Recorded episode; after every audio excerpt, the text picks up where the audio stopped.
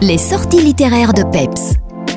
Bonjour tout le monde, je vous retrouve avec plaisir pour votre chronique littéraire et on commence avec Lux, le dernier roman de Maxime Chatham, un auteur qui n'a pas peur de se renouveler en proposant depuis quelques années des intrigues très différentes, quitte à parfois décevoir. Le risque ne paye effectivement pas toujours, mais en l'occurrence, Lux est une franche réussite.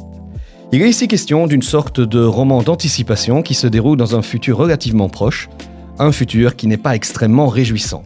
Et c'est d'ailleurs la force du début de ce roman. Maxime Chatham joue sur l'horreur, mais d'une façon assez inattendue, puisqu'il n'est pas cette fois question de tueurs en série ou de phénomènes étranges, il s'agit au contraire d'une horreur ma foi bien ordinaire, celle du dérèglement climatique.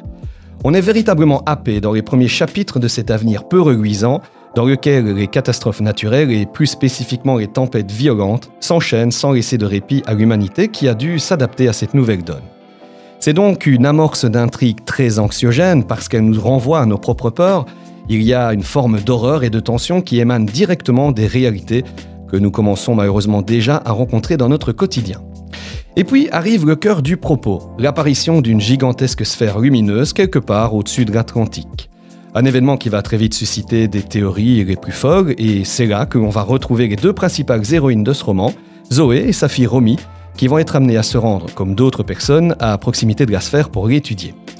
Alors, intervention divine, complot gouvernemental, émanation de l'âme de la Terre ou incarnation d'un dieu quelconque on se pose au fil des pages des questions quant à la nature profonde de cette sphère, jusqu'à un final franchement bien balancé et audacieux. Vous l'avez compris, je ne saurais trop que vous conseiller cet excellent thriller dans lequel Maxime Chatham aborde par ailleurs énormément de problématiques contemporaines. Restons dans le domaine du futur qui déraille avec Panorama de Lilia Hassen. Bienvenue en 2049. Contre toute attente, le réchauffement climatique et Poutine n'ont pas détruit le monde.